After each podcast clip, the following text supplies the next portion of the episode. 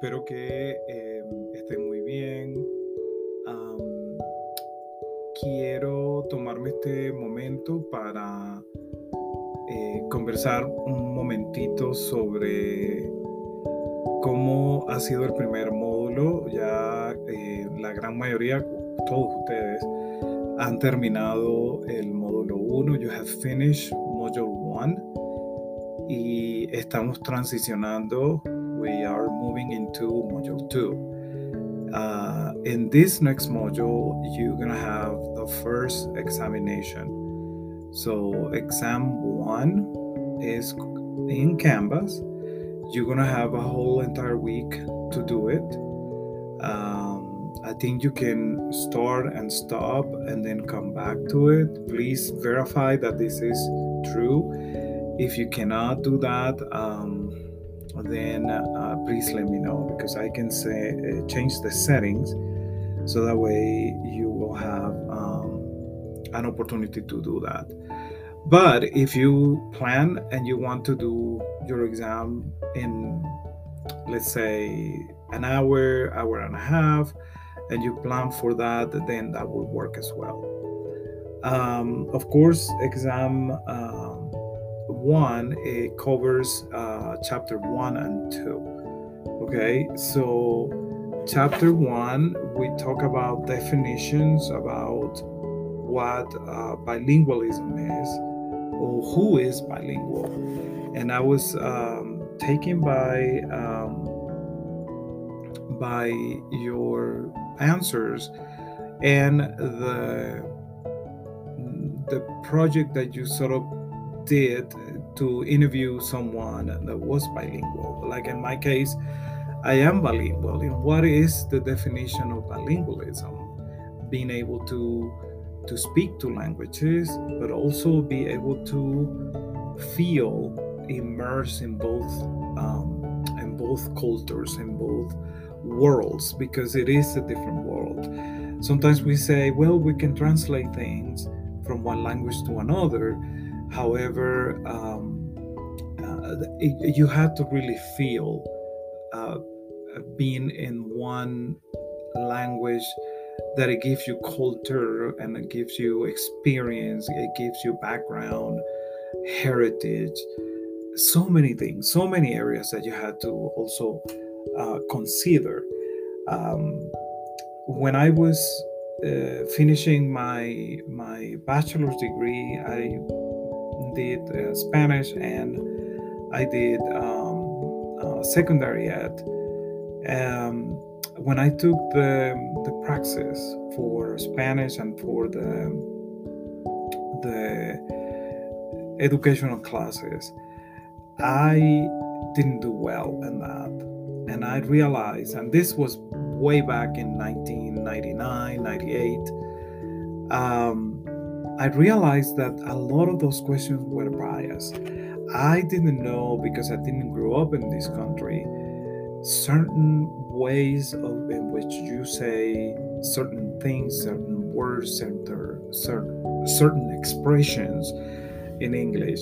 So, para mí fue bastante difícil eh, salir bien en exámenes que eran standardized exams. Uh, and and true and false so things like that so mi, mi punto es que eh, es, eh, ese es un ejemplo muy claro de la capacidad y también la variedad en la que una persona puede ser bilingüe o no. Y eso también es importante tomarlo en cuenta, ¿no? La cultura nos ayuda muchísimo a tener esa oportunidad de podernos sumergir, right? To emerge en, eh, o immerse en, fíjense que son diferentes palabras, sumergirse, eh, sentirse dentro de, de una cultura, de un idioma, de una costumbre, de poder disfrutar de las comidas y tener la historia de lo que significa eh, estar en ese, en ese idioma. ¿no? Entonces, eh, eh, me pareció súper interesante Eh, por ejemplo, uno de ustedes entrevistó a sus propios hijos.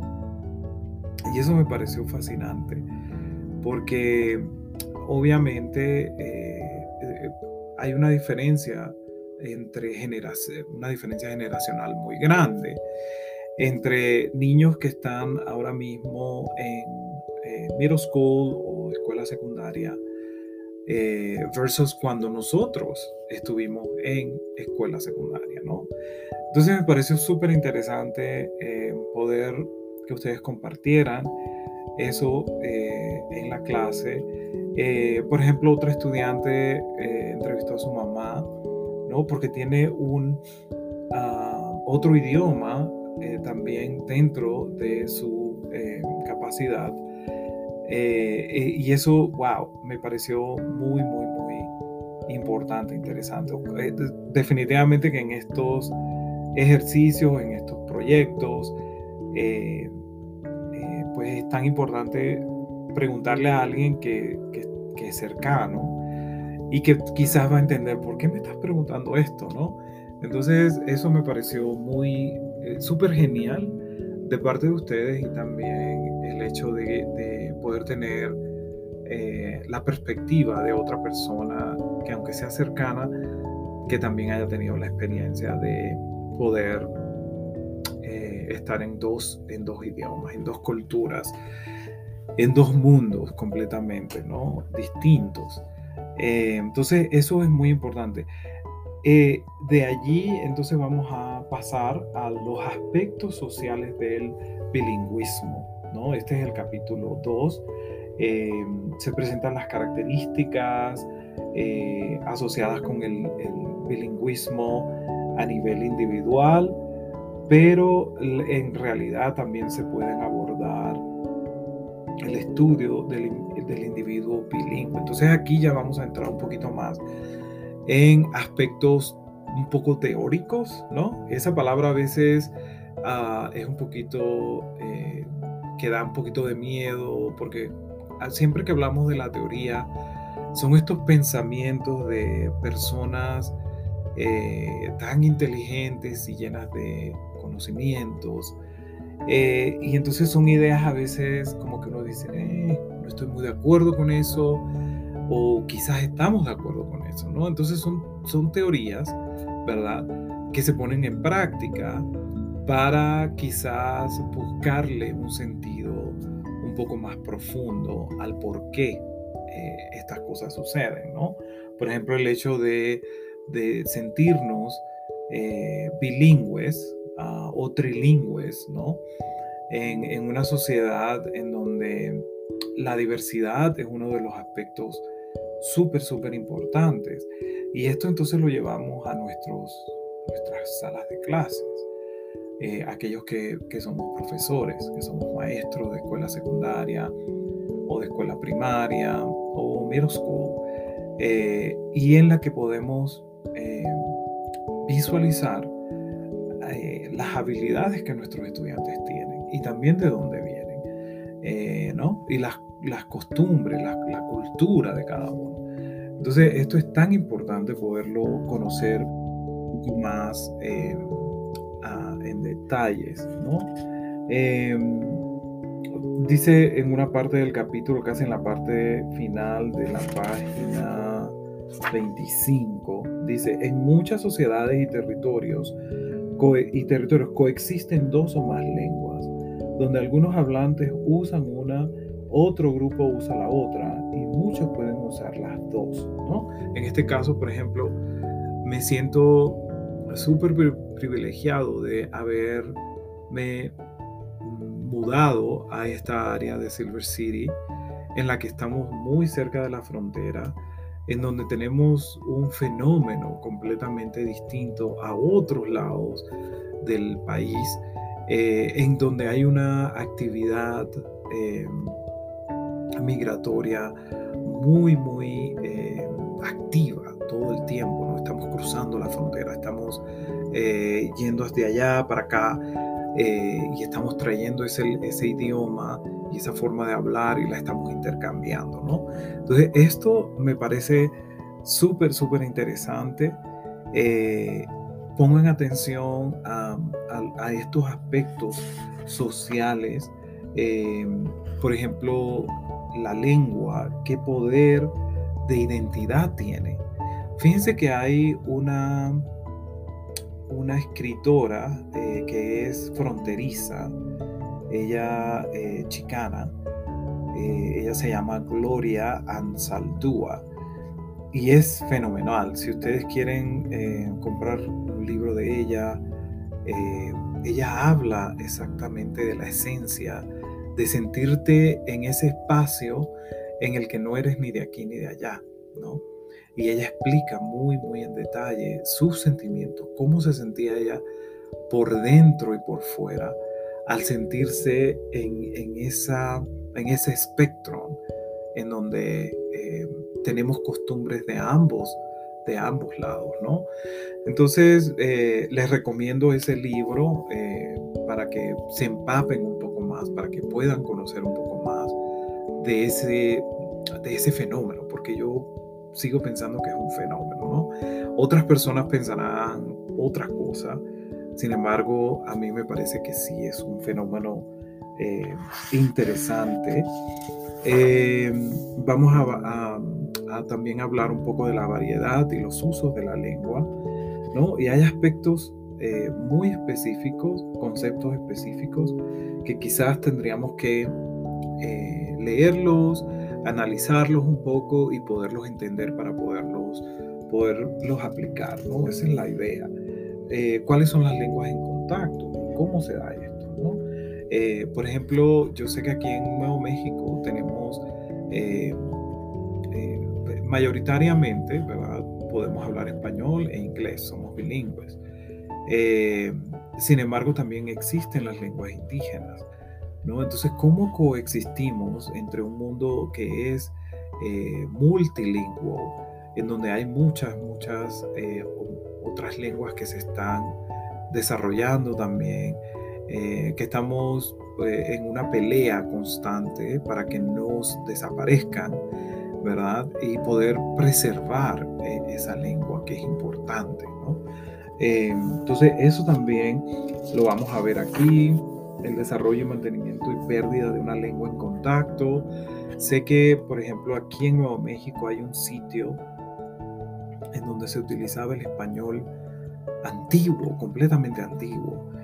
Eh, y, alguien mencionó el nombre de este sitio, es en, la parte norte, creo, cerca de Albuquerque o en el alrededor hacia hacia el norte, casi cerca con Colorado, la frontera. Y este, este esta forma del español se está perdiendo, se está casi eliminando. ¿Qué podemos hacer para, para preservar esto? Fíjense que aquí podemos quizás tener una idea interesante sobre esto. Eh, consecuencias estructurales del contacto de lenguas. Eh, cuando dos o más lenguas entran en contacto, se producen cambios estructurales que afectan todos los niveles de ambas lenguas aunque es posible que se afecte una lengua más que otra, ¿no? Y en este caso, pues, eh, em, y por eso digo que aquí en la frontera eh, de Nuevo México estamos en un constante, eh, en una actividad constante, porque estamos trayendo el idioma español, por ejemplo, pero con muchas variaciones. ¿Y por qué? Porque venimos de distintas, de distintos lugares. Alguien que viene de Perú, de Argentina, de Venezuela, de, de, Ecuador, por ejemplo, tienen un, un acento, una forma de hablar, una forma de expresarse distinta. Entonces estamos trayendo esas costumbres y las estamos sembrando, como quien dice, en otro lado, ¿no? Entonces, em, hay todo un fenómeno que, y yo sigo utilizando la palabra fenómeno, eh, porque me parece súper interesante esto, ¿no? Y casi en la parte final, la página 39, tenemos una síntesis, vamos a hablar un poquito del sociolingüística, eh, del bilingüismo, ¿no? ¿Qué significa eso? Eh, y bueno, ahí tendrían entonces las actividades para, hacer y luego entonces podrían empezar a tomar el examen. Yo ya eh, les puse el código que van a utilizar en el examen 1, en la examinación 1. Ya eh, siempre estos códigos van a estar en announcements. Entonces ustedes pueden irse allí y empezar a, a ver las preguntas y tal. Ustedes también pueden trabajar esto eh, en un Word document y luego podrían hacerle una, imprimirlo y así tienen las preguntas. Y esto es una idea solamente. Eh, y pueden hacerlo en un Google Doc y responder. Eh, quizás alguien podría estar preguntando, pero bueno, ¿cuánto tenemos que escribir? Bueno, yo siempre pienso que eh, esa decisión es, es, de ustedes, pero siempre me gustaría que tuvieran la oportunidad de pensar, con esta información estoy respondiendo esta pregunta. ¿Y qué tanta información estoy diciendo? No, no puedo o no quiero escribir de más, pero quiero escribir suficiente. Entonces, o sea, piensen en eso en la medida en que van respondiendo las preguntas. Muchas preguntas son de, de, ensayo, o sea, tienen que escribir lo que ustedes piensan sobre esto, basado en lo que han leído y todo esto, ¿no? Yo creo que yo he puesto un artículo que he conseguido de afuera que se relaciona con el tema del, del capítulo para ayudarlos un poquito a que tengan algo, algo de afuera, ¿no? Eh, bueno, entonces yo cuando terminemos un capítulo, eh, o perdón, un módulo, yo voy a tratar de hacer un, podcast para conversar, para ver qué cosas he visto, qué, cosas he encontrado como que tienen preguntas.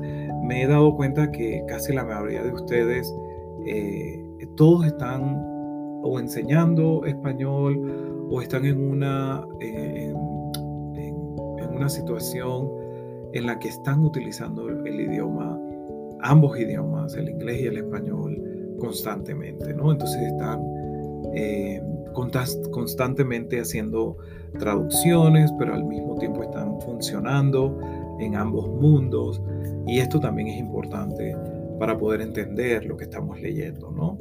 Eh, eh, este libro me parece muy completo. Noten también que no todos los capítulos los vamos a poder hacer porque estamos en un curso de verano.